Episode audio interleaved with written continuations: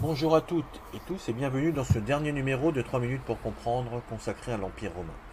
Pour finir, nous allons aborder aujourd'hui l'administration impériale et la romanisation. Dans le précédent numéro, on a pu voir qu'au IIe siècle après Jésus-Christ, l'Empire romain est à son apogée. Il s'étend sur trois continents et couvre quasiment tout le monde connu des hommes de l'époque. L'ensemble du territoire est alors divisé en provinces, avec à leur tête un gouverneur, chargé de lever les impôts pour Rome et de surveiller les cités dirigées par un sénat et des magistrats.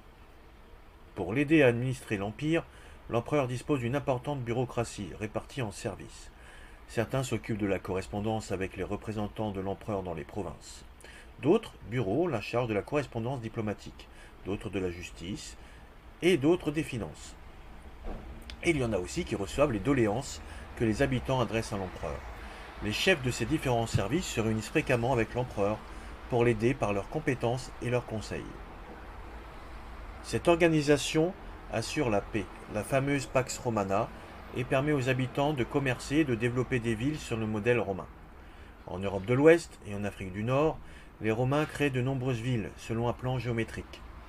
Deux grandes rues perpendiculaires se croisent ainsi au centre de la ville, le Cardo et le Decumanus. Au centre de la ville se trouve le Forum.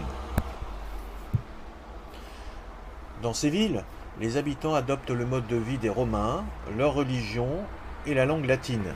C'est la romanisation. On construit des théâtres et des amphithéâtres, des aqueducs, euh, des thermes et des temples euh, dédiés aux dieux romains et au culte impérial. En Orient, les habitants restent attachés à la culture grecque. De manière générale, dans les campagnes, la romanisation est également plus lente.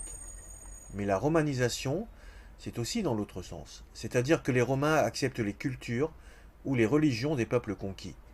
On retrouve par exemple le culte d'Isis, déesse égyptienne à Rome, ou celui du dieu iranien Mitra dans tout l'Empire romain et en particulier le long des frontières.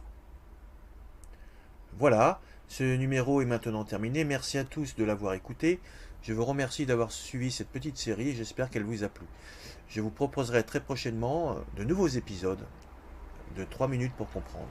En attendant, n'hésitez pas à vous abonner à la chaîne pour ne pas louper les prochaines nouveautés. Je vous souhaite un bon courage et une bonne journée à tous.